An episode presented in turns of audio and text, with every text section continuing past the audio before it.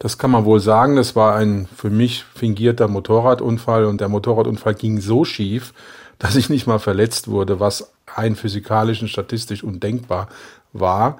Und das war auch für mich so ein Signal, du bist noch nicht dran und du hast eine Aufgabe. Ich wusste nicht, welche Aufgabe in dem Kontext, aber mir wäre klar, dass auch diese Flucht vor mir selbst keine Antwort ist.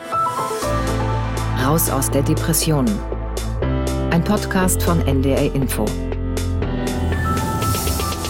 Herzlich willkommen, liebe Hörerinnen und Hörer, zu einer neuen Ausgabe unseres Podcasts Raus aus der Depression. Wenn Sie uns schon häufiger gehört haben, wissen Sie das. Wir haben jedes Mal einen bestimmten Fokus auf das große Thema Depression und heute soll es gehen um den Zusammenhang zwischen Depression und Suizidalität oder wie es auf Deutsch heißt, Selbsttötungen. Warum führt die Depression zu Suizidgedanken? Wie fühlen sich Suizidgedanken an? Und vor allem natürlich, was kann man dagegen tun. Unser Experte ist wie immer an dieser Stelle Herr Professor Ulrich Hegel. Herzlich willkommen, Herr Professor Hegel. Guten Tag, Herr Schmidt. Ich werde Sie nachher wie gewohnt unseren Hörerinnen und Hörern noch ein bisschen genauer vorstellen. Und unser Gast heute, und darüber freue ich mich ganz besonders, ist Herr Walter Kohl. Hallo, Herr Schmidt. Ich finde es ganz toll, dass Sie wieder dabei sind, Herr Kohl. Für die wenigen, die Sie noch nicht kennen, noch ganz kurz ein bisschen was zu Ihrer Biografie. Walter Kohl ist Autor, ist Coach, Unternehmensberater und äh, durch den Suizid seiner Mutter Hannelore Kohl im Juli 2001 sowie durch seine Erfahrungen rund um einen eigenen Suizidversuch sehr tief geprägt mit dem Thema Suizidprävention ist Walter Kohl daher ein persönliches Anliegen, welches er intensiv unterstützt. Er engagiert sich bei der Stiftung Deutsche Depressionshilfe als Gremienmitglied und als Botschafter und unterstützt das Frankfurter Netzwerk Suizidprävention. Herr Kohl, was ist das Motiv bei Ihnen? Warum engagieren Sie sich für die Suizidprävention? Ja, Sie haben es ja schon angesprochen. Das ist natürlich das Erlebnis vom 5. Juli 2001 als meine Mutter in meinem Kinderzimmer, in meinem Kinderbett sich das Leben genommen hat durch Vergiftung. Und es gibt, glaube ich, kaum prägendere und schlimmere Momente in einer Familie, wie wenn sich ein geliebtes Familienmitglied das Leben in so einer Form nimmt. Das ändert und auch schockiert in jede Richtung. Gleichzeitig waren die Jahre 0, 2000, 2001 in unserer Familie geprägt durch extreme Außenbelastungen, insbesondere die Parteispendenaffäre die unser altes Leben zerstört hat, obwohl wir, mein Bruder, meine Mutter und ich überhaupt nichts damit zu tun hatten, aber mitgegangen, mitgegangen kann man dazu nur sagen.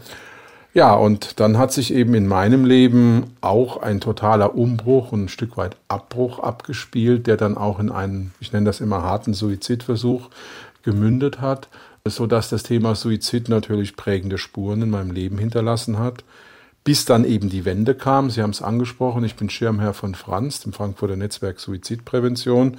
Und mein Anliegen heute ist es, nicht über Suizid zu sprechen im Sinne von, oh, wie schlimm, sondern ich nenne das Wahlkampf, also Wahl-Kampf fürs Leben zu machen und Menschen Ideen, Anregungen, auch Mut zuzusprechen, eben aus einer suizidalen Situation herauszukommen, beziehungsweise mit dem Suizid eines Freundes, eines Familienmitgliedes, wie auch immer, einer näherstehenden Person gut oder besser umgehen zu können.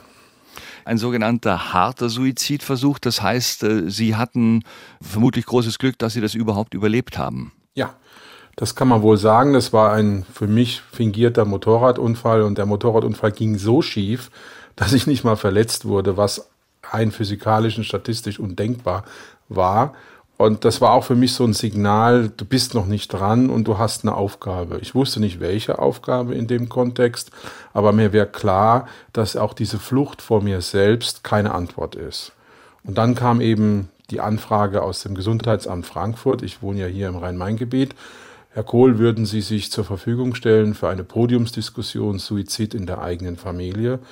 Und das war, wenn Sie so wollen, mein in Anführungszeichen Coming Out im Sinne von, ich stelle mich auch gerade aufgrund des publizistischen Hintergrundes mit dem Suizid meiner Mutter in der Öffentlichkeit für das Leben auf. Und das mache ich jetzt seit über zehn Jahren. Und das ist mit die beste und glücklichste Wendung überhaupt für mich gewesen. Ich finde es wirklich äh, sehr, sehr bewundernswert, denn ich habe das ja selber erlebt bei einer letzten gemeinsamen Veranstaltung in Leipzig, als Sie mhm. das äh, im Gewandhaus erzählt haben vor voller Halle. Die Leute sind wirklich, sie sind berührt, aber sie sind auch, also sie hängen an ihren Lippen, wenn sie das erzählen, denn gerade in Ihrem Fall mit der Prominenz Ihrer ganzen Familie ist das sicher nochmal ein anderer Schritt, äh, wenn man sagt, ich gehe damit an die Öffentlichkeit. Ja, es gibt ja dieses alte Kästner Wort, es gibt nichts Gutes, außer man tut es. Und ein zweiter Aspekt ist, ich finde, es ist wichtig, dass wir zu unserer Biografie stehen. Und wir leben ja so ein bisschen in einem Zeitgeist, uns geht's gut. Ne? Sie kommen morgens in die Firma, egal was daheim passiert ist. Guten Tag, guten Tag, alles ist ganz toll. Was natürlich ja. in häufig Blödsinn ist, um es mal ganz einfach auszudrücken. Und ich bin der Meinung, dass wir in diesen fundamentalen Themen wie Suizidalität, was ja auch ein Stück weit Umgang mit der eigenen Endlichkeit, mit Tod, mit ganz vielen letzten Fragen im wahrsten Sinne des Wortes einhergeht, dass wir da eine Ehrlichkeit uns gegenüber zumuten und auch zu dienen wollen und dadurch auch stark werden können. Ich habe das in der Vorbereitung auf unser Gespräch heute gelesen, dass Sie an einer Stelle gesagt haben, es war so eine Art Schlüsselerlebnis, wenn man das so nennen kann, dass Sie sich überlebt haben, würde meine Mutter wollen, dass ich weiterlebe und was mache ich dann, ja? Und das mhm. ganz entscheidende Punkt für Sie war, dass Sie quasi in imaginären Dialog mit Ihrer Mutter getreten sind. Ja, es war folgende Situation. Am Grab meiner Mutter nach ihrem Tod war ja hektischer Betrieb, Paparazzi. Ich bin dann nachts um elf zum Teil ins Grab nur gekommen, um eben auch nicht abgelichtet in irgendwelchen Tabloids verramscht zu werden. Also ganz schwierige Situation für uns als Kinder. Irgendwann, wie dann ein bisschen Ruhe eingekehrt ist, saß ich, weil wir haben eine kleine Bank neben am Grab, auf dieser Bank und drei Fragen schossen mir durch den Kopf. Und die erste Frage war, will meine Mutter, dass ich unter ihrer Entscheidung leide? Und die klare Antwort nein. Und die zweite Frage, die mir durch den Kopf ging, war, will sie, dass ich mein Leben auf die Reihe kriege, dass ich glücklich werde? Offensichtlich ja. Und dann kam dieser ganz fast schon ungewöhnliche Moment, ja, warum tust du es nicht? Und da ist mir klar geworden, dass ich neue Antworten brauche, dass ich auch jetzt in Bezug auf den Suizid meiner Mutter eine neue Einstellung brauche. Und ein wichtiger Aspekt an der Stelle war, dass ich gesagt habe, es ist ihre Entscheidung. Ich kann sie bei ihr lassen. Ich bin auch nicht verantwortlich dafür, was ja für viele Angehörige ein großes Thema ist. Bin ich schuld? Habe ich was nicht richtig gemacht? Hätte ich nicht? Und, und, und. Da fallen einem tausende von Dingen ein. Es ist, ich nenne das immer die Fahrt in der Geisterbahn. Da kann man sich auch unglaublich selbst mit kaputt machen. Sondern ich habe gesagt, meine Mutter will, dass ich mein Leben gestalte, dass ich ein glückliches, ein gutes, Leben habe. Und es ist meine Verantwortung und auch ein Stück weit mein Respekt gegenüber ihrem Vermächtnis, dass ich das tue. Das war der erste Schritt. Ja. Und dann darauf aufbauen, der zweite Schritt. Ich nehme das Thema Suizid mit in mein Leben und zwar konstruktiv und stellen Sie sich vor, wenn ich zum Beispiel in einer psychiatrischen Einrichtung oder in einer Kirchengemeinde, 100, 200, 300 Leute sind da zum Teil im Publikum, stehe und wir besprechen eine, anderthalb Stunden lang Suizidalität in einem sehr offenen Dialog. Und am Ende bedanke ich mich immer bei den Leuten und sage, wissen Sie, heute standen eigentlich zwei Personen auf der Bühne. Das bin ich, ganz klar. Und neben mir stand auch meine Mutter weil ohne meine Mutter hätte ich heute diesen Abend mit ihnen nicht gestalten können. Und somit hat auch der Suizid meiner Mutter, so komisch das jetzt vielleicht klingen mag, auch eine konstruktive, positive Seite, weil er mir die Kraft, die Möglichkeit gibt, eben auch Menschen zu erreichen und eben auch ganz konkret da gibt es eine Reihe von Beispielen, mehr als ein Dutzend Leute, die gesagt haben, Herr Kohl, das hat mir geholfen, ich mache es nicht das äh, höre ich raus, dass es äh, schon etwas ist, was Sie als sehr wichtig erachten, dass man sich als Angehöriger, als Hinterbliebener von Schuldgefühlen völlig frei macht, was ja vermutlich doch ein großes Problem ist, weil man irgendwie denkt, hätte ich etwas tun können, um genau. diesen Suizid zu verhindern. Äh, wo haben Sie sich denn Hilfe geholt oder haben Sie das überhaupt gemacht? ich bin an der Stelle ein schlechtes Beispiel, weil wir müssen jetzt zurückgehen in die frühen Nullerjahre. Erstens gab es damals viele der Hilfsangebote noch gar nicht, die es heute gibt. Und zweitens bin ich ja jetzt mal auch ein Sonderfall, weil ich eben immer wieder erlebt habe, dass auch Akten und Sachen aus unserer Familie gewinnbringend an gewisse Presseorgane verkauft worden sind. Ja. Deshalb bin ich das abschreckende Beispiel für jemanden, der sich keine Hilfe geholt hat. Und mein heutiges Plädoyer ist, geh offen mit Suizidalität in deinen Gefühlen um und nutze diese gefühlte Enge, diesen Trichter, da sollte man gleich nochmal drüber reden, der sich dann langsam entwickelt, als ein, ein Alarmsignal, dass du auch neue Antworten brauchst. Und habe den Mut, dich anzuvertrauen und habe auch den Mut, mal im wahrsten Sinne des Wortes eine Expedition in neue Antworten zu wagen. Das ist mein heutiger Aussagepunkt ich bin, wie gesagt, kein gutes Beispiel für Hilfe nehmen. Gut, Sie sind natürlich auch ein Sonderfall, denn äh, das verstehe ich total, dass Sie die Angst haben mussten. Jeder Schritt, den Sie nach außen machen, um sich Hilfe zu holen, landet ja sofort wieder bei der Presse oder, genau. oder direkt im Netz. Also schon diese ungeheure öffentliche Aufmerksamkeit, der Sie da ausgesetzt waren, nicht? Richtig. Aber jetzt nochmal zurückzukommen, wenn ich als Person dieses Gefühl habe, ich komme in diese Ecke Suizidalität, Gedanken ja. dieser Art. Da möchte ich den Menschen zwei Bilder mitgeben. Das eine Bild ist der Trichter und das andere Bild ist der Tunnel. Wenn Sie einen normalen Trichter in die Hand nehmen, hat der oben einen großen Querschnitt und der verengt sich immer mehr, bis unten so ein kleines Röhrchen ist. Und das ist letztlich das Bild, was ich bei vielen Menschen, auch bei mir erlebt habe, auf dem Weg in eine immer intensivere Suizidalität, Betrachtung oder Gedankentum. Und man muss einfach akzeptieren, ich bin in dem Trichter drin und in vielen Fällen komme ich aus dem Trichter nicht mehr raus, weil es auch ein Stück weit ein Teufelskreis ist, eine Spirale nach unten, wenn ich mir keine Hilfe nehme, wenn ich niemandem was anvertraue, wenn ich mich sozusagen eingrabe und permanent im eigenen Grübeln versacke. Das ist der erste Punkt. Und der zweite Punkt ist Sinn. Ich bin ein großer Fan von Viktor Frankl, von der Logotherapie, hat mir sehr, sehr viel gegeben. Ich arbeite auch mit dem Viktor Frankl Institut in Wien zusammen an der Stelle. Und sinnzentriertes Leben. Wofür lebe ich? Für was braucht die Welt mich? Zum Beispiel für meine Kinder. Ich lebe für die Aufgabe, die ich wahrnehme. Ich lebe dafür, dass ich für gewisse Menschen was tue. Jetzt mal in meinem Beispiel Suizidprävention. Also den Dingen einen Sinn geben, sich in eine Sinnhaftigkeit begeben, ist ein weiterer für mich ganz, ganz wichtiger Aspekt der Stärkung.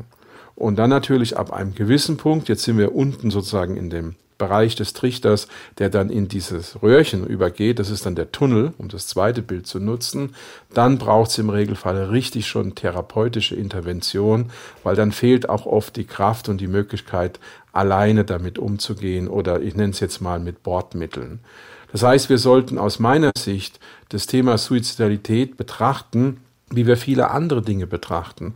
Wenn Sie jetzt nachher einen schweren Radunfall hätten, was ich natürlich nicht wünsche, Herr Schmidt, dann ist es ja gar kein Thema, dass der Rettungswagen kommt, dass der Notarzt kommt, dass Sie zum Beispiel mit dem Hubschrauber ins Krankenhaus geflogen werden. Das volle Programm eines deutschen Krankenhauses, einer Universitätsklinik nutzt. Aber ganz komischerweise haben wir eine unglaubliche Scheu, das Gleiche auf psychologische Unfälle, nenne ich das jetzt mal ganz bewusst, anzuwenden. Und da sehe ich die Hauptaufgabe sowohl in der Depressionshilfe als auch in der Suizidalität bzw. Suizidprävention hier Aufklärung und gesellschaftlichen Wandel herbeizuführen. Niemand sollte sich schämen müssen, niemand sollte das Gefühl haben, er ist deswegen weniger wert oder ein Versager oder sonst was, sondern er sollte es so nehmen, wie es ist, als eine Sache, die man im Regelfall durchaus heilen und lösen kann. Das ist ganz wunderbar, Herr Kohl. Das habe ich auch genauso bei Ihnen in Leipzig empfunden. Trotz des, des wirklich schweren und ernsten und auch traurigen Themas gehen die Leute nicht mit äh, einem Schlag auf den Kopf raus bei so einer Veranstaltung mit Ihnen, sondern sie gehen letzten Endes positiv raus und sagen, es ist schlimm, es, ist, es kann ein fürchterliches Treffen, aber es ist kein Grund, aufzugeben und sich nicht drum zu bemühen, aus dieser sehr, sehr schwierigen Situation wieder rauszufinden. Können Sie das vielleicht zum, zum Schluss noch sagen? Man kann das sicher im Internet finden. Gibt es sowas wie eine zentrale Website oder eine Telefonnummer, wo ich mich hinwenden kann, wenn ich das Gefühl habe, ich bin selber gefährdet oder ich kenne jemanden, der da in einer sehr, sehr finsteren Situation ist? Es gibt eine ganze Reihe von Möglichkeiten, wenn Sie unter Franz gucken, also Frankfurter Netzwerk Suizidprävention einfach eingeben, haben Sie sofort. Sie haben die Deutsche Depressionshilfe mit Angeboten, Sie haben die Telefonseelsorge, Sie haben natürlich auch eine ganze Vielzahl von Leuten, die im psychologischen und im psychiatrischen Bereich tätig sind. Und manchmal ist es auch einfach nur eine Person des Vertrauens, jemand, der dich gut kennt und dem du dich öffnen kannst. Und zwar ohne Scham und ganz wichtig, ohne das Gefühl, minderwertig zu sein. Ich glaube, wenn man das allein schon anfängt und am Anfang des Trichters steht, können wir ganz, ganz viele Leute unterstützen und viel helfen. Dann sage ich für heute und an dieser Stelle ganz, ganz herzlichen Dank. War eine große Freude, Sie wieder zu hören. Vielen Dank für Ihre Offenheit und dass Sie Zeit für uns genommen haben. Und alles Gute und gerne wieder bei anderer Gelegenheit. Dankeschön und tschüss, Walter Kohl. Vielen Dank, Herr Schmidt, und ich freue mich auf unsere nächste gemeinsame Aktion in der Sache. Ja. Und damit äh, darf ich Ihnen Professor Hegel, den Sie sicher mittlerweile kennen und schätzen gelernt haben, noch ein bisschen genauer vorstellen. Nochmal sollten Sie heute zum ersten Mal bei uns dabei sein. Professor Ulrich Hegel ist der Vorstandsvorsitzende der Stiftung Deutsche Depressionshilfe und verfügt über langjährige Erfahrung in der Behandlung psychisch erkrankter Menschen. Außerdem hat er die Senckenberg-Professur an der Klinik für Psychiatrie der Goethe-Universität in Frankfurt am Main inne. Herzlich willkommen nochmal, Herr Professor Hegel. Ja, guten Tag, Herr Schmidt. Äh, das äh, hat äh, Walter Kohl wirklich sehr, sehr, sehr gut im Griff, finde ich, so eine Situation zu schildern, in der er das, das, das Finstere nicht beschönigt, aber trotzdem die Leute mit so einer optimistischen Haltung entlässt. Wie häufig sind denn Suizide in Deutschland? Wir hatten in der offiziellen Statistik 2019 etwa 9000 Suizide. Das ist eine schreckliche Zahl. Man muss aber wissen, dass vor 40 Jahren es noch 18.000 Suizide gewesen sind. Das heißt, wir haben ja Gott sei Dank einen wunderbaren Rückgang in den letzten 40 Jahren zu beobachten. Wir haben weniger Suizide, Gott sei Dank, aber es ist immer noch eine sehr schreckliche Zahl.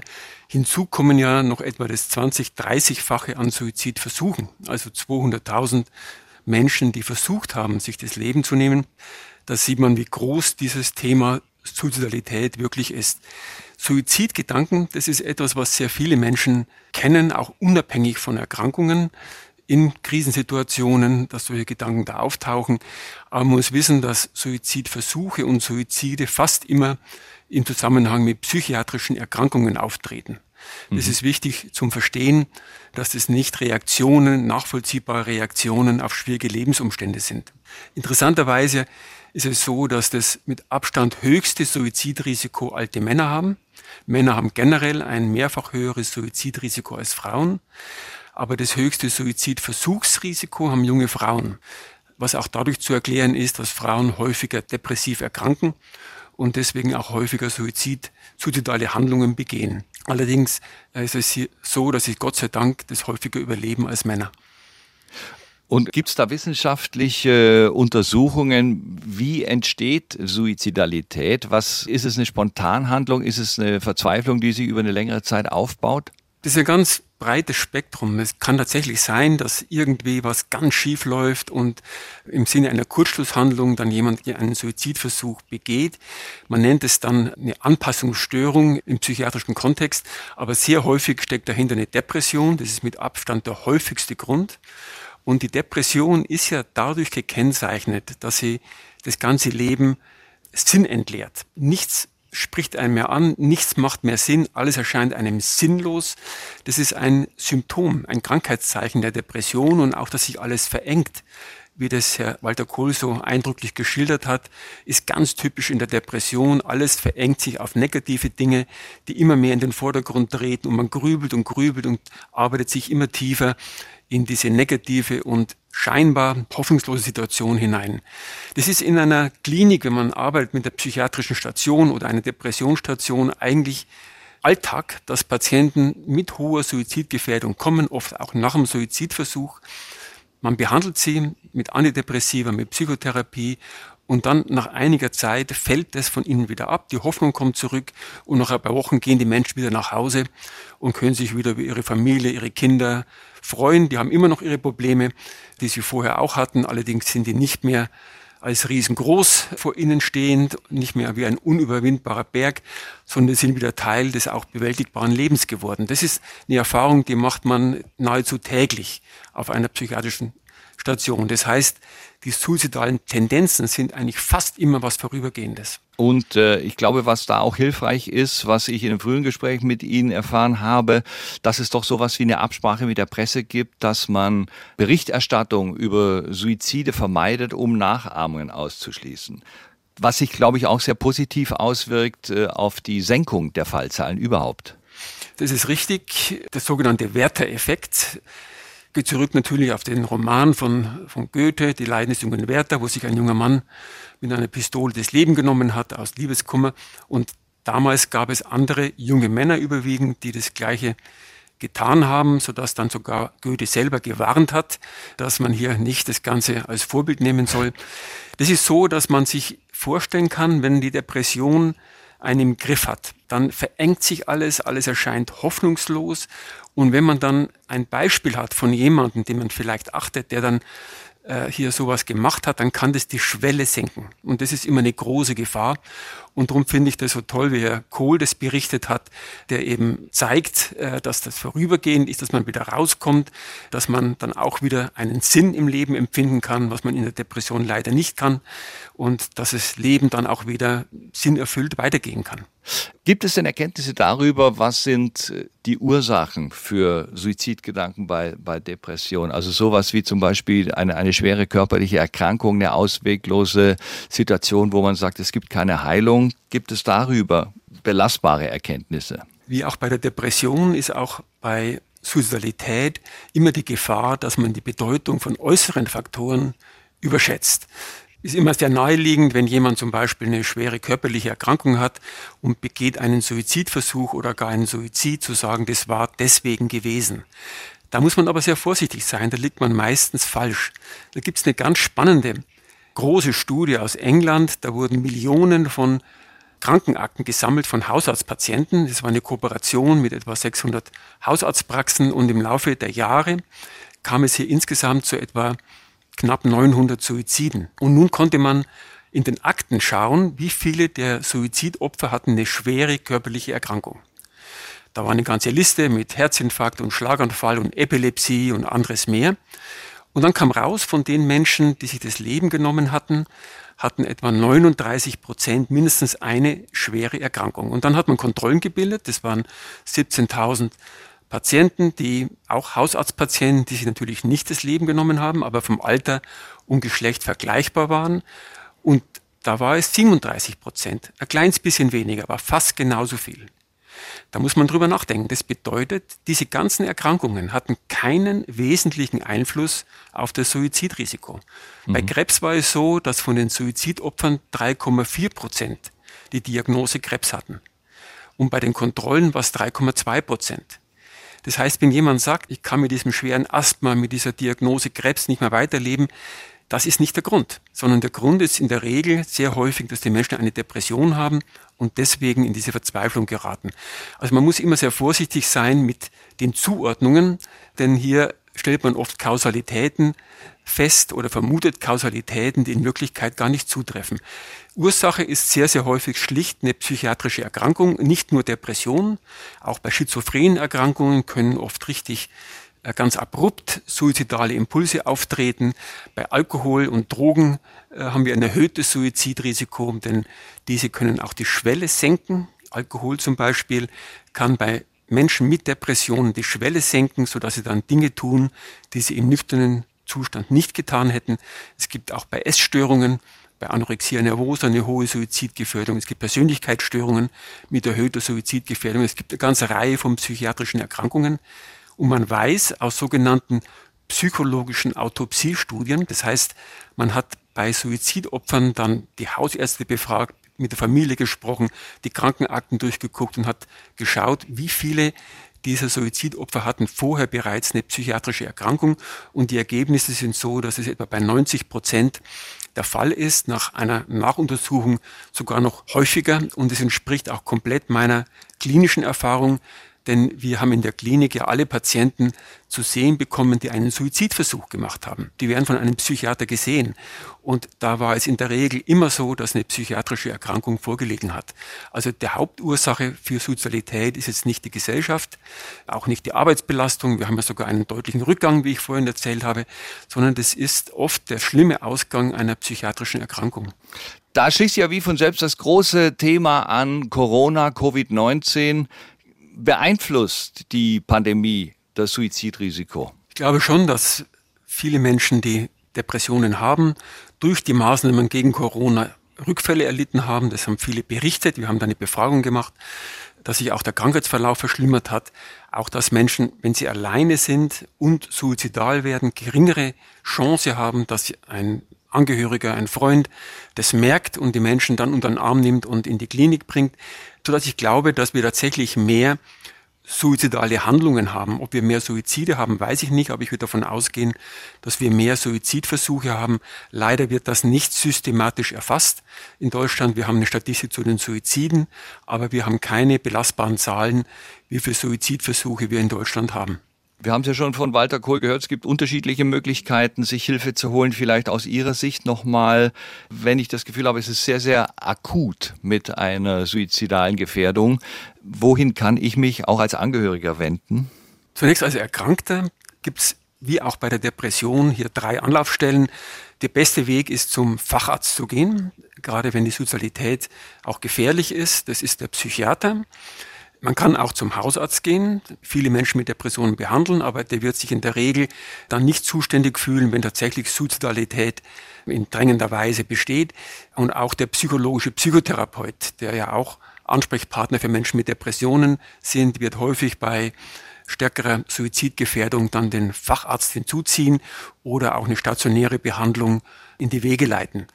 Bei sehr hohe Suizidgefährdung ist in der Regel eine stationäre Behandlung das Beste, um zu verhindern, dass der Erkrankte hier eine schreckliche Tat begeht, die er schon in wenigen Tagen vielleicht gar nicht mehr machen würde, weil die Depression und die Suizidalität abgeklungen sind. Für Angehörige ist es natürlich extrem belastend, wenn man jetzt einen Partner hat, bei dem man sich Sorge macht, dass er suizidgefährdet ist. Hier ist das Allerwichtigste eben zu schauen, dass die Diagnose gestellt wird, dass man sich professionelle Hilfe holt, dass man vielleicht den Weg zum Psychiater ebnet, dass man einen Termin ausmacht, den Erkrankten vielleicht hinfährt. Und wenn es ganz schlimm ist und man hat tatsächlich Angst, dass hier akute Lebensgefahr besteht, dann kann man auch den Notarzt verständigen. Und wenn mhm. die Gefahr sehr groß und akut ist, kann man das auch gegen den Willen des Erkrankten tun. Denn man wird ja nicht zuschauen, wie ein Mensch durch diese saudumme Erkrankung Depression sich in Lebensgefahr begibt. Äh, bevor wir vielleicht gleich noch zu zwei, drei Hörerfragen kommen, wie kann denn Suizidprävention, also dass man gar nicht erst in so eine Situation gerät, wie kann das denn gelingen und äh, wie, wie kann man langfristig Suizide verhindern? Das Wichtigste ist eine möglichst gute, leitlinienkonforme Behandlung von Menschen mit Depressionen und anderen psychiatrischen Erkrankungen. Die Tatsache, dass wir diesen tollen Rückgang hatten, in Deutschland von 18.000 äh, Suiziden pro Jahr, vor 40 Jahren jetzt auf 9.000 Suizide, hat damit zu tun, das ist zumindest die plausibelste Erklärung, dass wir viel mehr Menschen haben heute, die wegen psychiatrischen Erkrankungen sich Hilfe holen, bei denen die Diagnose gestellt wird und die aus der Isolation rauskommen. Das dürfte der Hauptgrund sein, aber hier ist immer noch viel zu tun, weil immer noch wird ein Großteil der Menschen mit Depressionen und auch anderen psychiatrischen Erkrankungen nicht frühzeitig und auch nicht konsequent genug behandelt. Da ist noch viel zu verbessern und es ist auch ein Anliegen der Bündnisse gegen Depression, die wir ja über die Stiftung in Deutschland unterstützen. Wir haben ja über 80 Regionen, die solche Bündnisse gestartet haben, die verbinden die beiden Ziele, die Versorgung von Menschen mit Depressionen zu verbessern und als zweites Ziel, suizidale Handlungen vorzubeugen. Da kann man nach wie vor sehr, sehr viel verbessern und viel Leid verhindern. Man muss ja auch wissen, dass bei jedem Suizid mehrere traumatisierte Menschen zurückbleiben und nicht jeder schafft es äh, so, wie das Herr Kohl geschafft hat, diesen schweren Schicksalsschlag auch in was Positives zu wenden. Da passt die eine Hörerfrage von Tim. Kann es sein, fragt Tim, dass jemand nur Suizidgedanken äußert, um Aufmerksamkeit zu bekommen? Ich denke manchmal, dass jemand, der das so androht, es am Ende ohnehin nicht macht. Ja, das ist sehr schwer das im Einzelfall zu wissen. Ich denke, wenn einer das androht, wird er in großer Not sein, sonst würde er das vermutlich nicht tun, so dass man in der Regel eigentlich empfehlen sollte, das ernst zu nehmen und die Person motivieren sollte, dass sie sich eine Diagnose stellen lässt, dass sie zu einem Facharzt geht und schauen lässt, was ist denn los, ob vielleicht auch eine Erkrankung vorliegt. Und es ist allerdings ja. so, dass, dass der Umgang der Menschen mit dem Tod und auch äh, vielleicht mit der Möglichkeit, sich selber das Leben nehmen zu können, natürlich sehr, sehr unterschiedlich ist. Für mich ist immer so ein Extrembeispiel der Michel Montaigne, der zwar ein Autor im 16. Jahrhundert, ein französischer Autor, der hat jeden Tag ganz bewusst an den Tod gedacht. und hat daraus so eine Art ja, Intensivierung seines Lebensgefühls gezogen, weil er eben gesagt hat, wie schön ist eigentlich alles. Wenn ich da so um mich gucke, wie schön ist es eigentlich alles, möchte wirklich darauf verzichten. Auch wenn nicht alles immer rund läuft, ist trotzdem überwiegend das Positive, was zu sehen ist. Und das andere Beispiel ist für mich erneut der Herr Goethe, für den ja der Tod etwas war, mit dem er überhaupt nichts zu tun haben wollte und der ja nicht mal zur Beerdigung seiner eigenen Frau gegangen ist und ich glaube auch sonst nie zu irgendeiner Beerdigung, der allerdings aber auch diesen Roman geschrieben hat, Die Leiden des jungen Werther, wo es eben um Suizid geht. Aber das ist jemand, der sich mit dem Tod, glaube ich, versucht hat, möglichst überhaupt nicht bewusst zu beschäftigen. Das sind so zwei Extreme. Soweit ich weiß, wollte Goethe vor allen Dingen nicht mit seinem eigenen Tod belästigt werden. Ich habe mal gelesen, als man ihm mitgeteilt hat, sein Sohn ist gestorben, war die Antwort, ich wusste, dass ich einen Sterblichen gezeugt habe. Also das ist, äh, der Meister selber war natürlich, äh, das lässt sich ja heute zumal von mir schon gar nicht einschätzen, aber er war natürlich auch damit beschäftigt, ein Klassiker zu sein. Ja, dann haben wir es doch also mit Montaigne, mit ja. Goethe und mit meiner verhunzten Zitiererei hier, Herr Professor Hegel, oder haben ja, Sie noch was Zentrales? Noch, ja, bitte. Vielleicht doch noch eine, eine Antwort nochmal auf Tims Frage, denn er hat natürlich schon recht, es kann auch vorkommen, dass jemand mit dem Thema Suizid agiert und andere in helle Aufregung damit versetzt. Das möchte ich nicht ganz ausschließen. Auch sowas gibt es. Aber trotzdem wird eine gute Empfehlung sein, solche Äußerungen eigentlich immer zunächst sehr, sehr ernst zu nehmen. Gut, dann haben wir es für heute, oder? Ja, das glaube ich, haben wir viele Aspekte angesprochen. Ich darf mich ganz herzlich bei Walter Kohl bedanken für seine Zeit und seine Offenheit. Bei Ihnen sowieso, Herr Professor Hegel, vielen Dank. Vielen Dank auch unseren Damen und Herren, die uns zugehört haben. Selbstverständlich können Sie das wie immer in der ARD Audiothek hören, wann immer Sie möchten. Und wir haben in unseren Shownotes eine Telefonnummer, an die Sie sich bei Bedarf wenden können. Und ich möchte auch noch hinweisen auf unsere nächste Folge. Da geht es um das Thema Depression und Beziehungen. Welche Auswirkungen hat die Erkrankung auf die Partnerschaft, auf die Familie? Vor welcher Herausforderung stehen Paare und deren Kinder? Was hilft, um als Paar diese schwierige Zeit gut zu überstehen? Herzlichen Dank für Ihr Interesse und bis zum nächsten Mal. Wiederhören sagt Harald Schmidt. Raus aus der Depression. Ein Podcast von NDR Info. In Zusammenarbeit mit der Stiftung Deutsche Depressionshilfe.